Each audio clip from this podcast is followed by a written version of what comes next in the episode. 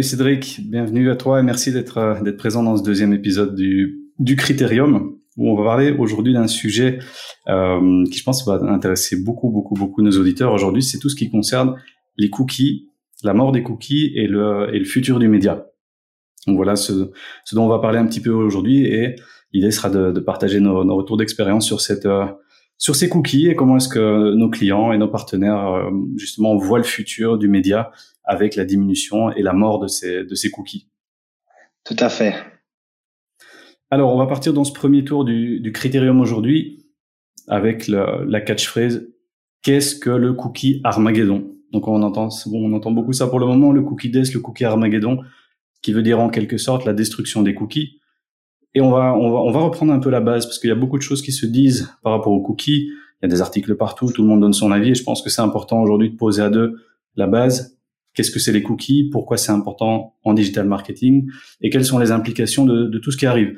On va parler de la législation, du RGPD, de l'e-privacy. On va parler des différents navigateurs. On va parler d'iOS 14 et des autres ad blockers. Comme ça, on va couvrir le sujet de, de manière totale. Donc, je, je vais te laisser la parole ici pour débuter sur ce cookie Armageddon pour avoir un peu ton ton insight là-dessus et, euh, et, de ton côté, comment est-ce que tu vois la chose? Comment est-ce comment est-ce que toi tu l'analyses chez tes clients? Et comment est-ce que tu vois le futur euh, cookie-less, comme appelle je dirais que peut-être la base c'est de reprendre euh, ce que c'est un cookie parce que je pense que je pense que c'est important aussi.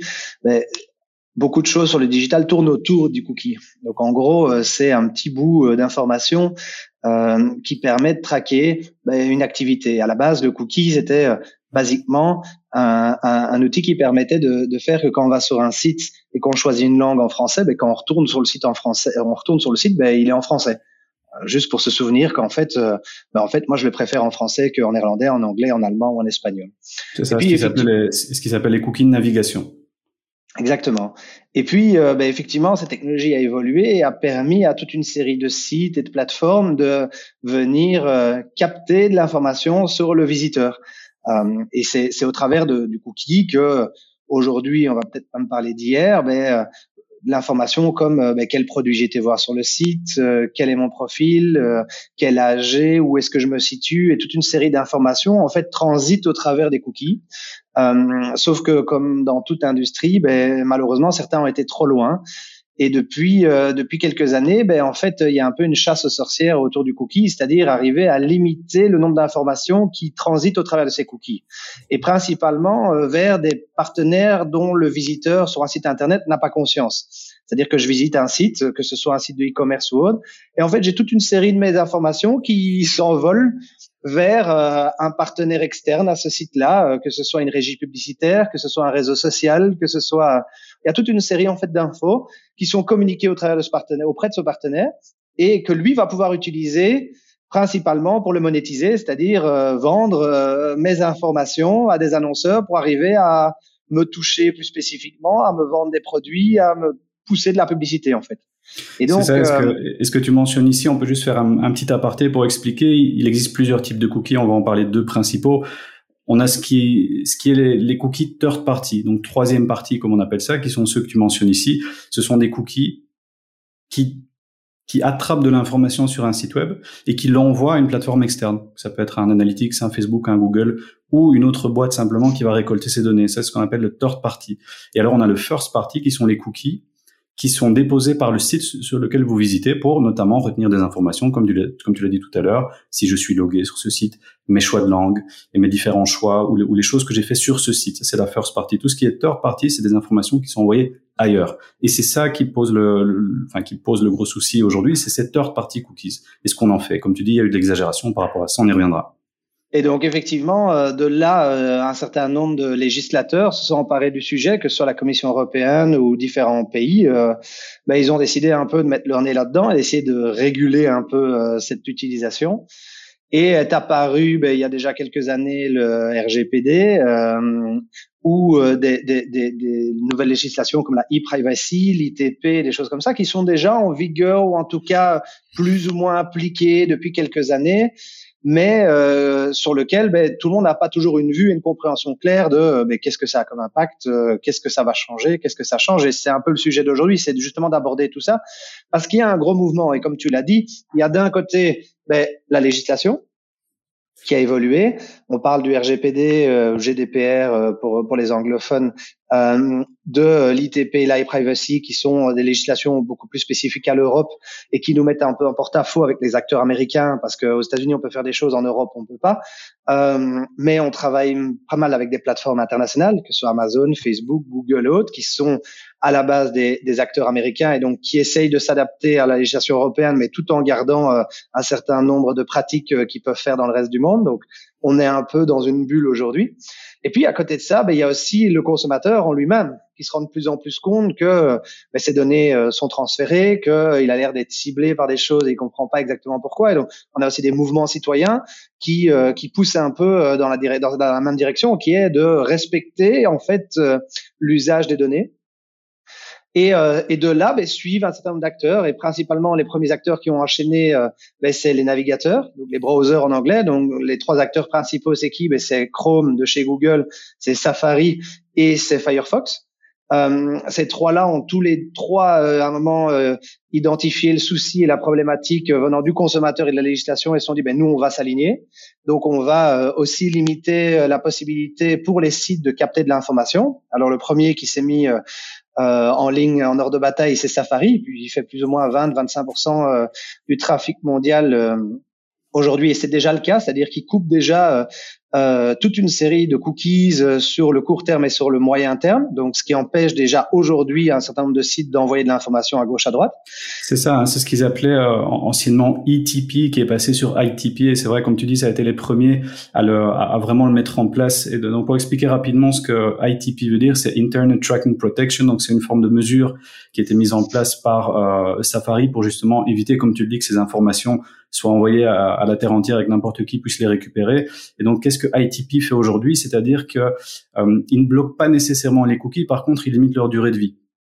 C'est-à-dire que les, les, cookies third party vont avoir une durée de vie qui va être limitée à 24 heures, voire euh, 7 jours dans, certains cas, et les cookies first party, eux, pareil, vont pouvoir avoir une durée de vie qui sera un tout petit peu plus longue. Mais en fait, ce qu'ils font ici, c'est que euh, ils permettent toujours d'utiliser des cookies. Par contre, ils vont limiter la durée de vie. Pour donner un exemple très simple à quoi ça correspond, pour reprendre l'exemple que tu donnais euh, tout à l'heure, imaginez, vous êtes sur Safari sur votre navigateur, vous allez sur un site web, vous choisissez la langue français, vous allez revenir dans 10 jours, eh bien, le site ne saura plus que vous avez choisi cette langue en français puisque le cookie qui était déposé par le site dans votre navigateur aurait été supprimé par Safari.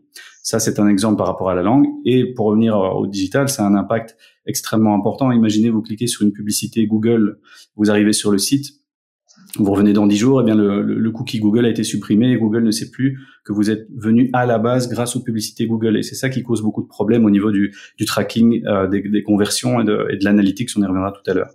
Oui, tout à fait. Donc effectivement, ça, ça paraît être juste une, une, espèce de législation, mais en fait, ça a un impact majeur sur toute une série d'aspects. Et euh, en sachant que ce ne sont pas les seuls. Donc, on a parlé ici euh, de la réglementation, on a parlé des navigateurs, euh, de Safari en l'occurrence, Google avec son navigateur Chrome et Firefox euh, derrière suivent. Ils avaient promis que ce serait en 2022 euh, qui suivrait le mouvement. Ils ont reporté un petit peu, même 2021, euh, je, je, crois au départ, ils ont reporté ça à 2022-2023. Euh, on en reviendra, on reviendra sur les raisons, mais en, en gros, c'est qu'ils n'ont pas encore trouvé principalement Google, une évolution à leur modèle média, donc là, ce qui ramène vraiment de l'argent. Et donc, euh, ils veulent pas euh, se, se, tirer une balle dans le pied. Donc, pour l'instant, ils, ils, attendent un peu, mais ils sont mis dans la direction en tout cas. Et puis, on a encore deux autres phénomènes. C'est de l'autre côté, ben, l'activité digitale est de plus en plus mobile. Dans le monde, on a passé euh, les 50% d'activité digitale qui est mobile. Et donc, c'était un peu aussi un univers qui était un peu à part. Et aujourd'hui, ben, euh, Apple a suivi le mouvement avec euh, iOS 14, donc le nouvel, le, le, nouveau système d'exploitation de, de, de, Apple, qui lui aussi limite la possibilité de capter des informations depuis les applications ou autres. D'ailleurs, euh, les, les, les, utilisateurs ont pu le voir depuis ces derniers mois. Quand ils installent une nouvelle app, ils reçoivent une, une, notification dès le départ qui leur demande s'ils sont d'accord de partager des données avec euh, avec l'application. Dans plus de 90% des cas, les gens disent non. Donc toute cette source d'information là aussi, ben, elle disparaît d'un coup. Euh, et elle pose le même problème qu'avec un browser, donc un navigateur comme Safari ou autre. Donc c'est de nouveau tout un pan de, de l'information qui, qui s'écroule euh, aujourd'hui et demain. Et puis, dernier point, c'est le consommateur lui-même qui trouve aussi des solutions, et c'est le ad blocker. Euh, donc, c'est-à-dire euh, l'outil euh, que lui-même installe et qui lui permet d'empêcher toute diffusion de certains types d'informations et l'affichage même de certaines publicités sur, sur différentes plateformes. Ce qui fait que aujourd'hui, on se retrouve dans une situation en tant que marketeer, en tant qu'agence média, en tant que stratèges digitaux et autres, à devoir essayer de naviguer entre tout ça, puisqu'on n'est pas encore dans le nouveau monde, mais on n'est pas encore dans l'ancien. On n'est plus, on n'est plus vraiment dans l'ancien. Plus dans l'ancien, ouais.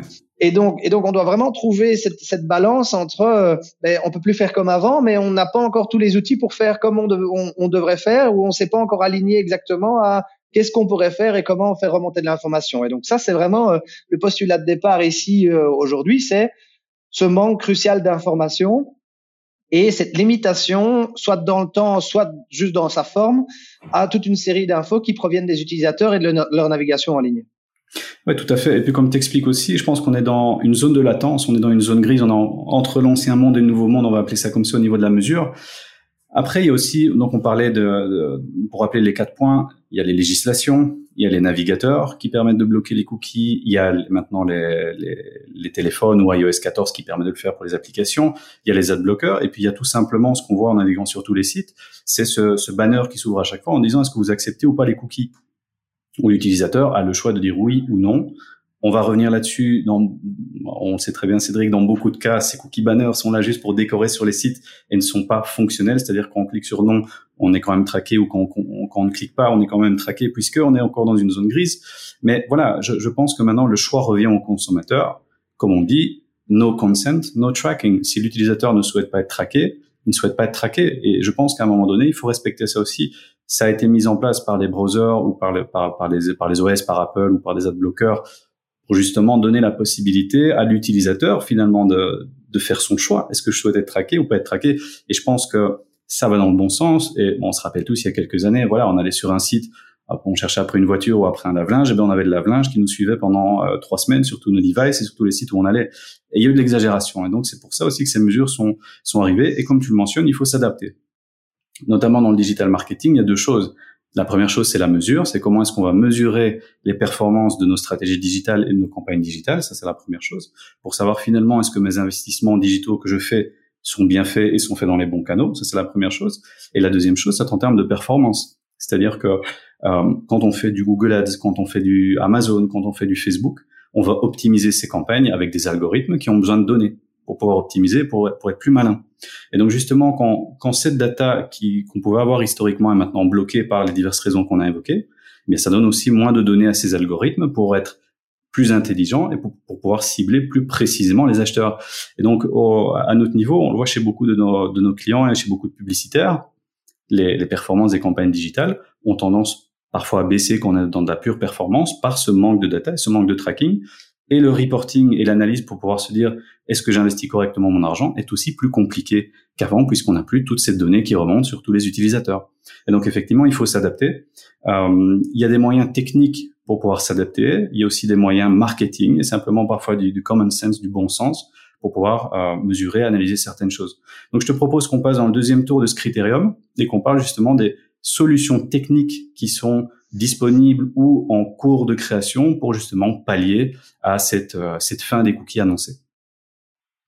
Euh, bah écoute, je vais te laisser la parole pour, le, pour la première. Euh, donc la première solution technique qui a été, comme tu disais tout à l'heure, émise par euh, Google et notamment pour Google Chrome, qui est quand même un des, un, des navigateurs principaux euh, à l'heure actuelle pour pouvoir continuer à, à, mesurer les utilisateurs sans cookies, qui s'appelle, qu'on appelle plus communément FLOC, F-L-O-C, qui est une méthode qui avait été mise en place par, par Google pour pouvoir essayer de traquer des utilisateurs, mais pas en tant qu'un seul utilisateur avec ses données personnelles, mais plutôt des cohortes, plutôt des groupes d'utilisateurs qui ont le même genre de comportement ou qui visitent le même genre de site. Est-ce que tu peux nous en dire un petit peu plus euh, là-dessus? Ben, J'ai envie de dire, c'est, c'est, en, s'en parlant, on, s'était dit, euh, voilà, effectivement, floc égale flop pour l'instant en tout cas, parce que parce qu'en fait, l'idée était de dire, OK, on a identifié que les consommateurs veulent plus être traqués. Ils ont plus envie d'avoir euh, d'avoir ce sentiment qu'ils sont fichés et que dès qu'ils ont été voir, comme tu l'as dit, un lave-linge, mais aussi euh, un, un, gîte sur Booking.com, ben, de se retrouver euh, pendant deux semaines à voir ce même gîte partout. Alors, il y a eu des situations cocasses qui, qui étaient de dire, ok, ben, j'ai été voir un cadeau pour ma femme, et puis parce que c'est bientôt les fêtes ou autre, et, et en fait, je me retrouve avec cette pub du cadeau à droite tout le temps, et donc si je monte un truc à ma femme ou qu'elle l'utilise même ordiquement, ben, en fait, elle va voir que j'ai été voir ce truc-là c'est des, des, situations anecdotiques, mais c'est le sentiment que ça crée. Et donc l'idée était de dire ben, dans quelle mesure est-ce que on pourrait arriver à identifier. Nos algorithmes sont, sont tellement puissants aujourd'hui, on est capable d'aller euh, choper de la donnée à tellement d'endroits, euh, euh, qu'elle soit personnalisée ou pas, mais on a une meilleure compréhension des consommateurs. Est-ce qu'on pourrait être capable d'identifier des gens sans aller chercher cette information directement sur le site? Et donc l'idée était de dire ben, est-ce qu'au lieu de targeter euh, Cédric Coderlier qui a été voir le lave-linge X, ben, on pourrait identifier que Cédric Coderlier est dans une phase de recherche d'un lave-linge au travers de différentes activités beaucoup plus larges et dans lequel il serait noyé dans euh, 1000 ou 2000 personnes qui ont aussi, euh, qui auraient aussi potentiellement besoin d'un lave-linge. Et, euh, et, on va leur afficher à, à, à, à, chacun cette publicité et voir un peu ben, est-ce que ça fonctionne, euh, quelle direction ça prend et, et si et ça. Le problème, c'est que euh, ben, c'est une nouvelle technologie et comme, comme toutes les nouvelles technologies, ben, ça a besoin d'être testé, retesté, amélioré. Et que le problème, c'est qu'on ne peut pas arriver avec une technologie qui, qui va remplacer du jour au lendemain euh, quelque chose qui fonctionnait plus ou moins bien, en tout cas pour les marketeers, en espérant que ça ait les mêmes résultats. Et malheureusement, les résultats obtenus à ce stade avec cette approche de flow qui n'étaient pas assez fructueux, ce qui a poussé euh, Google notamment à euh, pas le mettre entre parenthèses, mais en tout cas à retourner dans ses labos et ses recherches pour essayer d'améliorer l'approche et de revenir d'ici quelques mois avec euh, avec euh, avec de nouvelles solutions. Et donc aujourd'hui, même les gros acteurs comme Google ou autres sont à la recherche de nouvelles possibilités, tout en sachant qu'ils sont pas à la rue. Hein, il faut être bien clair. Euh, on va y revenir après. Euh, Qu'est-ce que ça va avoir comme impact, euh, notamment cette évolution? Ben, C'est que ça va aussi renforcer d'une certaine manière le pouvoir des, écosystèmes digitaux. C'est-à-dire que si on revient à la nature même du cookie, je ne veux pas transférer une information qui vient d'un site X où été voir un lave-linge vers un environnement Y qui serait par exemple Facebook ou Google.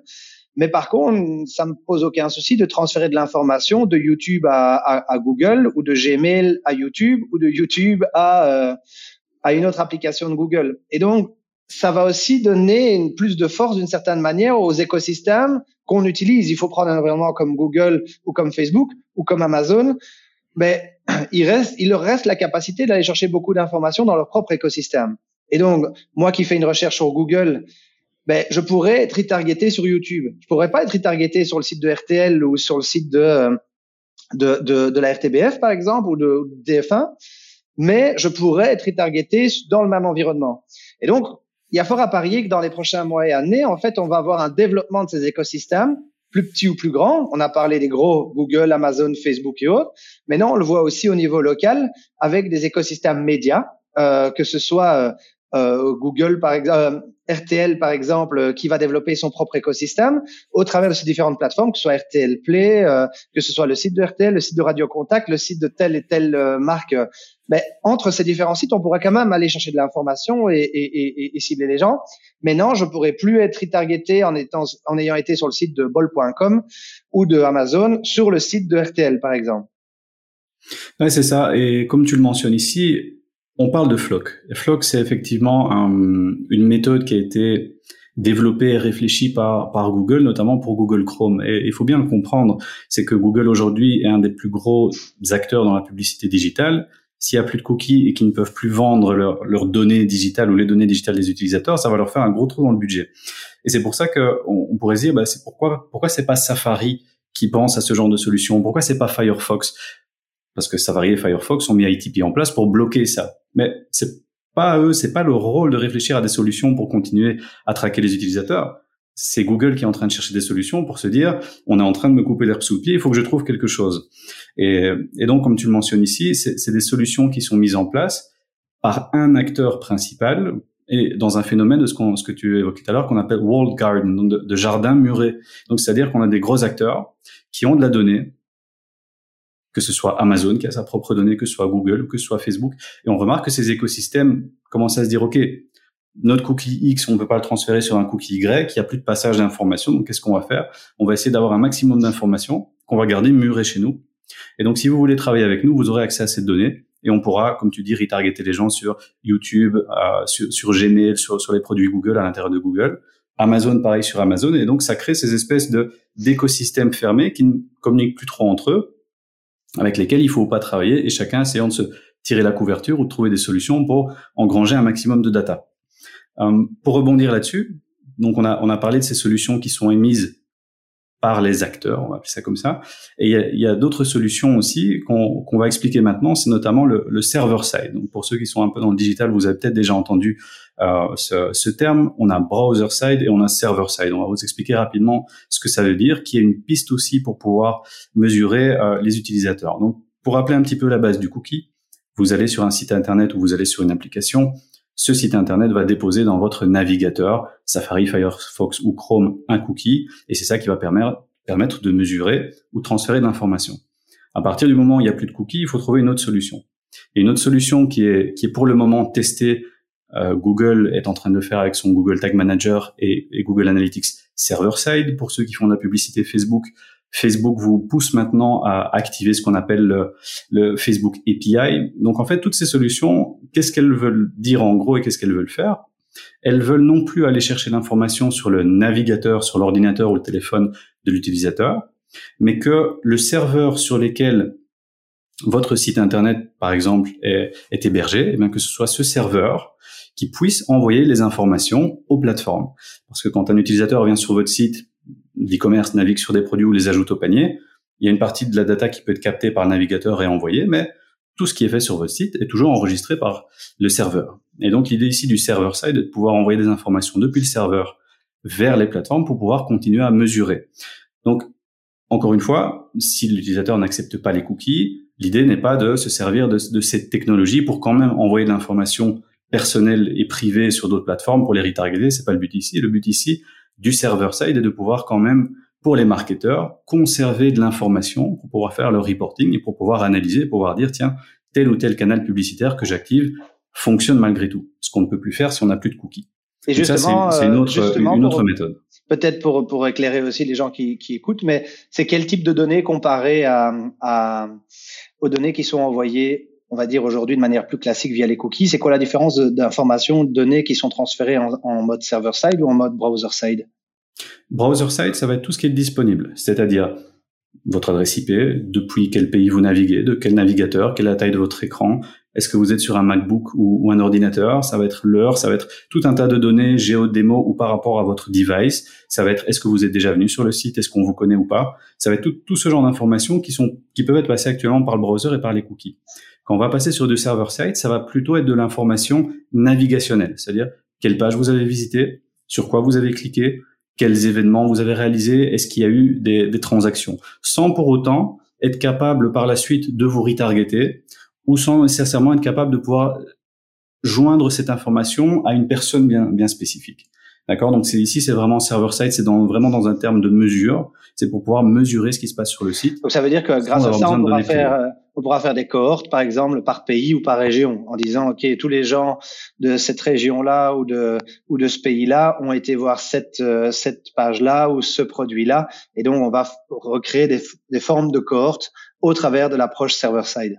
Exactement. C'est une, des, une des idées du server-side, c'est de continuer à avoir de la donnée pour savoir ce qui se passe sur le site et de, de, ne plus pouvoir, comme on dit, pinpoint un utilisateur bien précisément, mais de, de pouvoir voilà, faire des cohortes, savoir ce que les gens font sur votre site, sur qu'est-ce qu'ils naviguent, qu'est-ce qu'ils font comme activité, mais sans pour autant aller les embêter derrière, mais quand même pouvoir optimiser vos campagnes et vos investissements médias. Donc c'est ça c'est ça l'idée du, du server side. Euh, pour revenir là-dessus, il y a d'autres techniques aussi qui sont un peu plus techniques, on va pas aller trop dans les détails, qui sont aussi le fingerprinting. Comme tu disais tout à l'heure, tu posais la question, quelles sont les datas qui sont disponibles via les cookies? Qu'est-ce qu'on peut avoir via le serveur server-side? Eh bien, le fingerprinting, lui, qui est euh, finalement aller chercher l'empreinte digitale des gens, c'est aller continuer à essayer de, de chercher ces, ces informations, c'est-à-dire l'ID du device et d'autres genres d'informations, l'adresse IP notamment, pour continuer à la conserver et à pouvoir l'utiliser. Euh, le but des navigateurs, c'est de bloquer ça, qui n'est plus de fingerprinting. Donc, il y a un tas de workarounds qui sont en train d'être mis en place pour continuer à se dire, je peux pas me passer des cookies, je peux pas me passer de ces data, il faut absolument que je trouve des méthodes pour pouvoir continuer à faire ce que je faisais avant et pas me remettre en question. Mais tout ça arrive à un terme. À un moment donné, comme on dit, le, pouvoir revient dans les mains de l'utilisateur. Pas de consent, pas de tracking. Je ne veux pas être traqué. On ne peut pas m'obliger à me piquer mes informations. Et donc, il faut bien faire attention aussi, et, et tu le sais très bien, il y a des boîtes aujourd'hui qui se lancent avec des outils, on a un super outil d'attribution, ça va régler tous vos problèmes, on n'a plus besoin des cookies, on a plein d'autres solutions géniales pour continuer à traquer les gens. Il faut bien se dire que c'est pas amené à perdurer nécessairement. Si Google, déjà, l'un des plus gros acteurs, n'arrive pas à trouver une solution qui convient pour tout le monde et qui leur permet de continuer à faire ce genre de tracking, il faut pas, euh, faut pas croire au Graal et au mirage de, de sociétés qui vous feraient un outil qui subitement réglerait, tous les tous les soucis de tracking et d'attribution du monde entier que même les gros acteurs peuvent pas régler aujourd'hui. Oui, tout à fait. Et c'est ça, c'est ça un peu le mirage, c'est c'est qu'il va falloir à un moment prendre le taureau par les cornes et de se dire, ok, mais c'est quoi la solution C'est quoi le, le, le qu'est-ce qu'on doit faire entre guillemets? Je peux m'imaginer que certaines personnes qui nous écoutent se disent, ok, ça c'est tout ce qui se passe ça, c'est l'impact que ça a d'une certaine manière et la technologie qui a l'air d'être euh, euh mise en place n'a pas encore fait ses preuves. Par où est-ce que par où est-ce que je vais quoi? Qu'est-ce que je dois faire? Ouais, ça nous permet de, d'embrayer justement sur le, le, troisième tour de ce critérium et de se dire comment est-ce qu'il faut voir les choses pour le futur en connaissant tout, tout ce qui se passe actuellement sur les cookies et les solutions qui sont plus ou moins mises en place, en tant que publicitaire, en tant que marque, en tant qu'entreprise, qu'est-ce que je peux faire pour justement pallier à ça et pour pouvoir continuer à performer en digital euh, dans les années qui viennent? Oui, tout à fait. Et c'est, je, pense que ben, peut-être pour lancer euh, ce, ce, troisième tour euh, du, du, critérium, ben, l'idée c'est, en tout cas, ce qui est dit, c'est ah il faut tabler sur le first party data. Ça c'est le nouveau saint graal, c'est le nouvel or, c'est le nouveau pétrole parce que ça reste de la data, mais, euh, mais ce qui est peut-être intéressant, c'est de définir ce que c'est la first party data dans un premier temps, euh, parce qu'en fait, on sait aller chercher de l'information, mais c'est d'un côté beaucoup plus difficile et potentiellement assez limité aussi. Ouais, pour donner un exemple très très simple que tout le monde va comprendre. Imaginez, je suis un site euh, de news, un site d'actualité. Je vous demande de créer un compte pour pouvoir accéder à mes articles de presse. Vous allez vous créer un compte sur mon site, votre nom, votre adresse email, vos données. Imaginons que vous payez un abonnement sur mon site. Toutes ces données-là vont être conservées chez moi, sur mes serveurs. C'est ce qui s'appelle la first party, puisque vous m'avez donné ces, ces, données sur mon site, et c'est de la first party.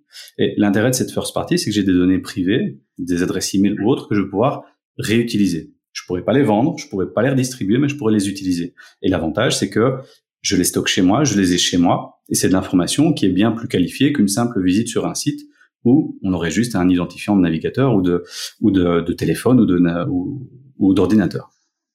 Oui, tout à fait. C'est ça qui est, qu'il va falloir aussi être capable d'optimiser. Alors, on a beaucoup parlé de CRM, de RP et autres dans les entreprises, de dire, OK, ben, on doit avoir un maximum d'informations sur les consommateurs, euh, sur, sur qui ils sont.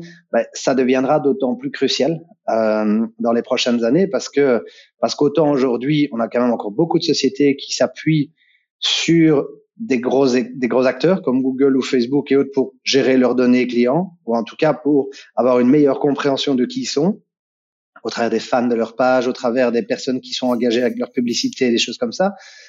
Tout ça pourra continuer, à exister, mais dans une certaine mesure, mais surtout, on pourra plus faire le lien avec le transactionnel et avec euh, la vente en ligne ou avec euh, les clients existants, puisqu'il y aura plus la possibilité de partager ces données euh, comme on peut le faire aujourd'hui. Donc, à un moment, on va se retrouver avec deux types de données et il va falloir être capable de pouvoir les matcher d'une certaine manière. Oui, tout à fait. Et c'est ça qui est un peu encore compliqué au jour d'aujourd'hui et c'est pour ça que ça devient, comme tu dis, la, first party data, c'est le nouveau pétrole puisque, pour prendre un exemple très simple, euh, Amazon, Amazon a de la donnée first party sur tous ses utilisateurs. Amazon sait ce que chaque utilisateur commande, achète sur son site, navigue, visite. Et donc Amazon a cette data et va permettre aux publicitaires de pouvoir utiliser cette data sur sa plateforme Amazon. Exemple très simple, imaginons que vous vendiez des articles pour animaux, eh bien vous allez pouvoir dans les publicités Amazon dire voilà, je veux aller cibler les gens qui euh, ont de l'intérêt pour des animaux ou qui visitent des, des, des produits pour les animaux. Comment est-ce qu'Amazon le sait? Puisque Amazon a cette first party data de tout ce qui se passe sur son site et qu'elle peut lier à ses utilisateurs qui sont connectés sur Amazon. C'est ce qui va permettre à Amazon de entre guillemets revendre ces données aux publicitaires. Quand on dit revendre la donnée, il faut pas s'imaginer qu'Amazon envoie un fichier Excel par mail en disant tiens voilà les utilisateurs. Non, via sa plateforme publicitaire interne, elle permet aux, publicitaires de cibler des groupes de personnes qui ont tel ou tel intérêt puisqu'ils auraient visité telle ou telle partie d'Amazon.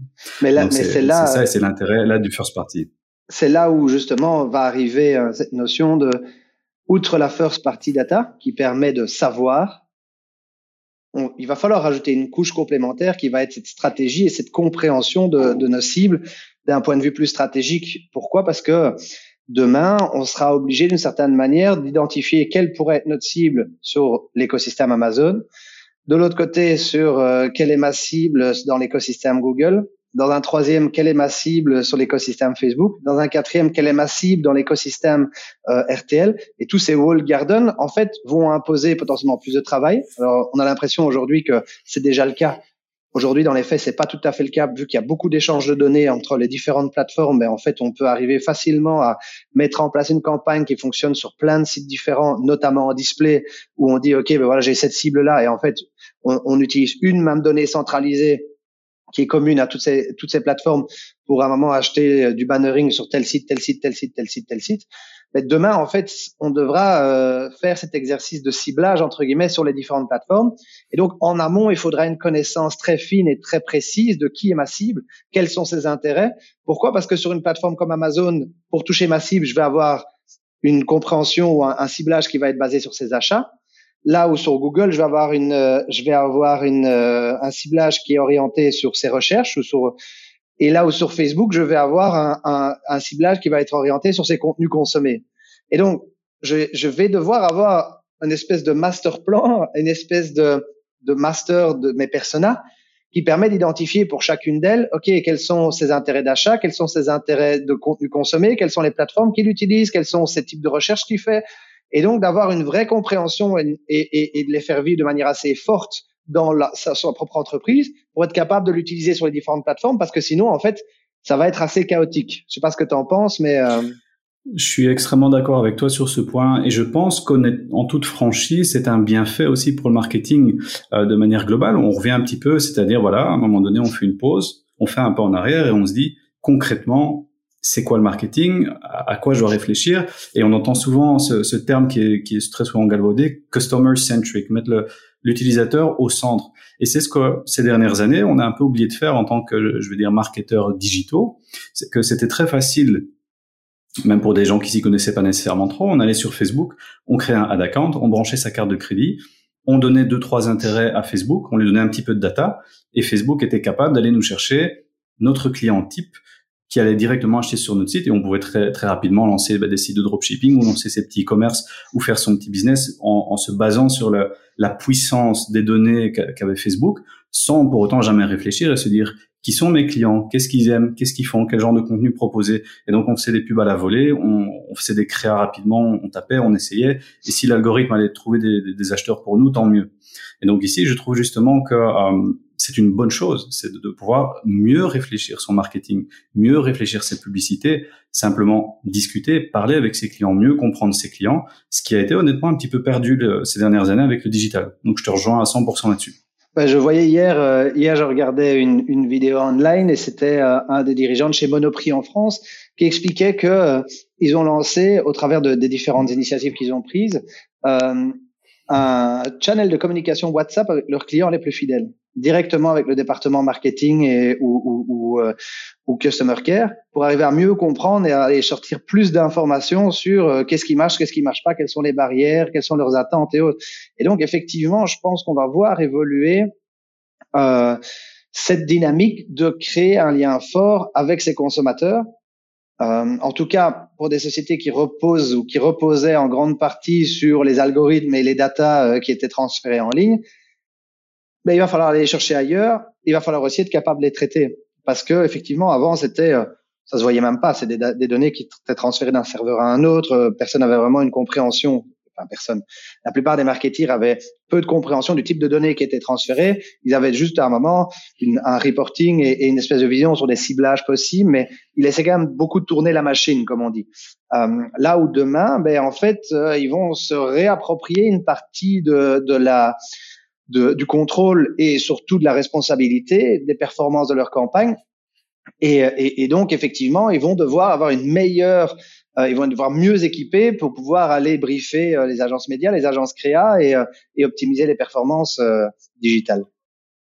Ouais, très très important. Et, comme je te disais, c'est vraiment une bonne chose de, repenser ça. Et je pense que c'est un bienfait pour le marketing. Ça donnera des, meilleures réflexions, des, meilleures campagnes et finalement des choses qui fonctionnent peut-être mieux. Et ici, un des meilleurs exemples qu'on peut donner, euh, tu as déjà sûrement entendu parler, c'est euh, actuellement, bah, on fait de la publicité, on cible des audiences, mais on peut aussi faire ce qu'on appelle du contextuel. Et donc du, du contextuel, c'est notamment le cas, par exemple, pour, le, pour les publicités display, c'est assez connu, c'est-à-dire, imaginons que, je reviens encore avec mon exemple de, de produits pour animaux, eh bien, vous allez décider d'afficher votre publicité sur des sites en rapport avec les animaux. Voilà, c'est ça du contextuel. C'est s'afficher dans un contexte qui fait sens par rapport à nos clients potentiels et nos clients types, et s'afficher sur des sites sur lesquels potentiellement ils vont chercher de l'information. Pourquoi? Parce que j'ai fait une étude sur eux et je sais que c'est sur ce genre de site qu'ils vont chercher de l'info. Ça, c'est pour l'exemple du display, mais ça peut aussi aller plus loin que ça. Ça peut aller, prenons l'exemple des influenceurs ou même des youtubeurs. Imaginons que vous êtes une marque euh, de voitures, et vous voulez faire de la publicité, ben, vous allez pouvoir cibler des intérêts pour les voitures, les voitures sportives ou autres, mais vous allez aussi pouvoir travailler contextuellement, c'est-à-dire aller chercher les cinq plus gros youtubeurs voitures en Belgique ou en France et aller leur proposer des partenariats, leur proposer une promotion de contenu et travailler dans le contexte. Parce que vous savez que ces cinq youtubeurs voitures qui sont dans un certain thème, eh bien, leur audience qui consomme leur contenu sont des gens qui sont intéressés par votre publicité et vos produits parce que vous l'avez analysé. Ouais, tu vois d'ailleurs que euh, tu prends l'exemple des voitures, il y a un channel qui s'appelle Villebrequin euh, qui, qui fonctionne super bien en France. C'est de la vulgarisation sur l'automobile. Je suis pas fan de bagnole, mais euh, voilà, je, je, je, suis le channel parce que je trouve qu'il est bien foutu. ils ont commencé, je l'ai vu depuis quelques mois, à avoir en fait de la publicité produit, du placement de produits dans leur contenu, avoué. Mais l'intérêt, c'est quoi? C'est qu'il peut pas être bloqué par des adblockers. Il est contextualisé et il est même hyper contextualisé puisqu'en fait c'est pas une pub avant de bagnole ou de sujet bagnole avant une vidéo de bagnole, c'est du produit dans la vidéo avec le tone of voice de Villebrequin qui va le positionner et, donc ça va encore donner beaucoup plus de crédibilité. Maintenant la difficulté c'est un peu le, le, le plafond, c'est de dire ok mais si à, si à chaque vidéo ils ont 17 euh, produits euh, euh, placés, ça le fait pas. Et c'est un peu ce qui se passe avec ces gros influenceurs, c'est euh, cette notion de dire ils font aussi bien de la pub pour des produits pour chiens que pour un lave-vaisselle, que pour des produits de beauté, que pour du voyage.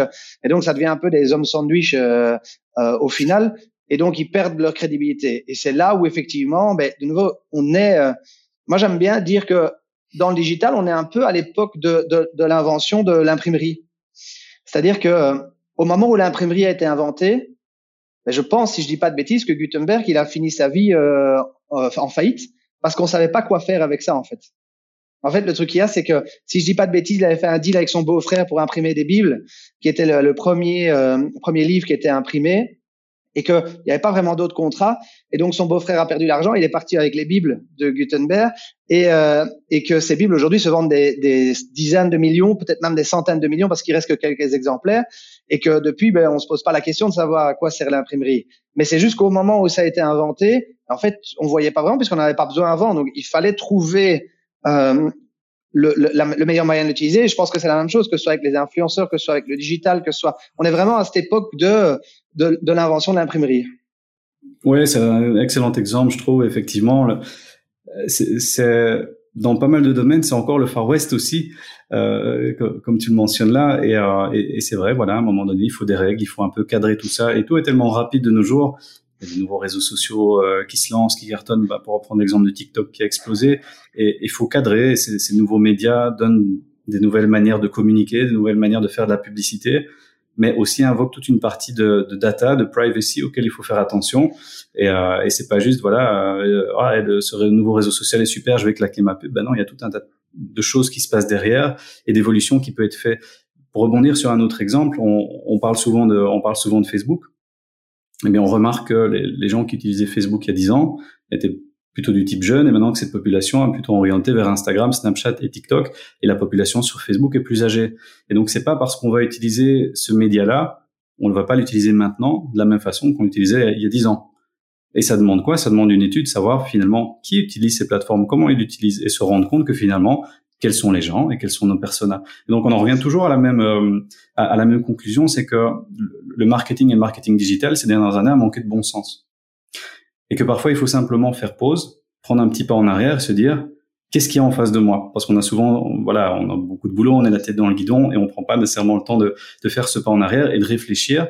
Et c'est pour ça que des, moi je trouve des agences comme vous, Mountain View, en stratégie digitale, vous prenez le temps et vous faites l'effort justement de réfléchir à toutes ces problématiques. Euh, parce que bon voilà, comme on l'a dit tout à l'heure, n'importe qui aujourd'hui peut ouvrir un compte Google Ads et Facebook pour sa petite PME et commencer à faire des pubs. Puis voilà, je fais une pub pendant deux mois, j'ai claqué 500 euros ou 1000 euros et puis je pleure parce que ça m'a rien rapporté et c'est la photo plateforme. Mais non, c'est il faut faire un travail supplémentaire.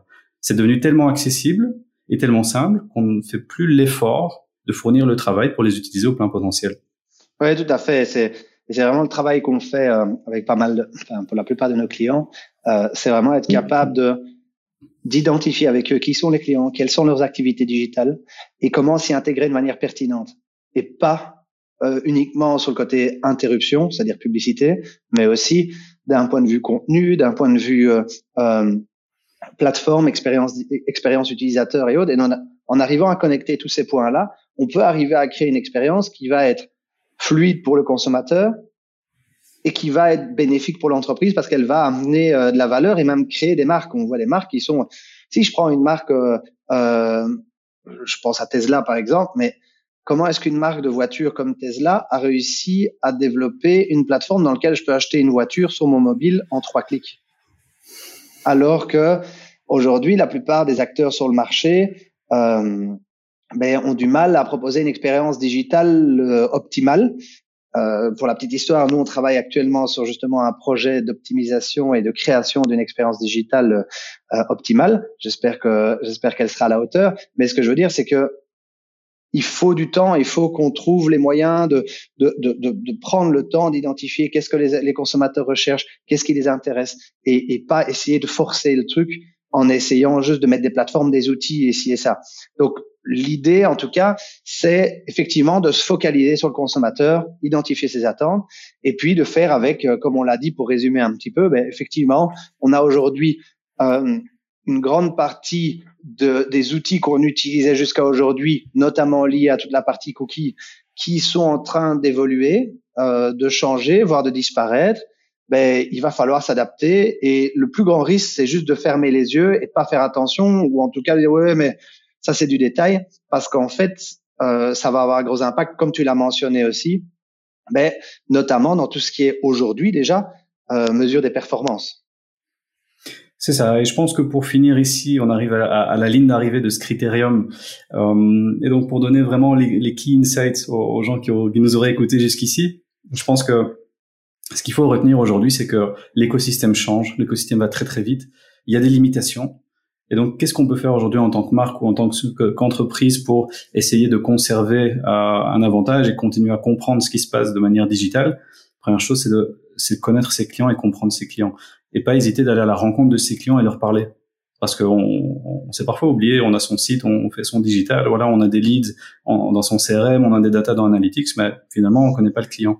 Et donc, faire un step back et comprendre ses clients, parler avec ses clients, connaître ses clients, être toujours à jour Qu'est-ce qui se passe au niveau technologique Qu'est-ce que font les browsers Qu'est-ce que font les applications Est-ce que les outils analytiques ou les outils d'attribution sont toujours bien fonctionnels Qu'est-ce qu'il y a comme solution technique que je pourrais mettre en place Et donc, il y, a, il y a, ces deux pans à conserver. C'est vraiment parler avec ses clients et c'est rester à jour au niveau technique pour voir un petit peu ce qui se passe. Ça ne veut pas dire qu'il faut mettre en place toutes ces euh, nouvelles technologies dès qu'elles sortent, mais il faut rester au niveau et, et continuer à, à conserver l'information sur ce qui se passe pour rester un minimum à jour et pour pouvoir s'adapter.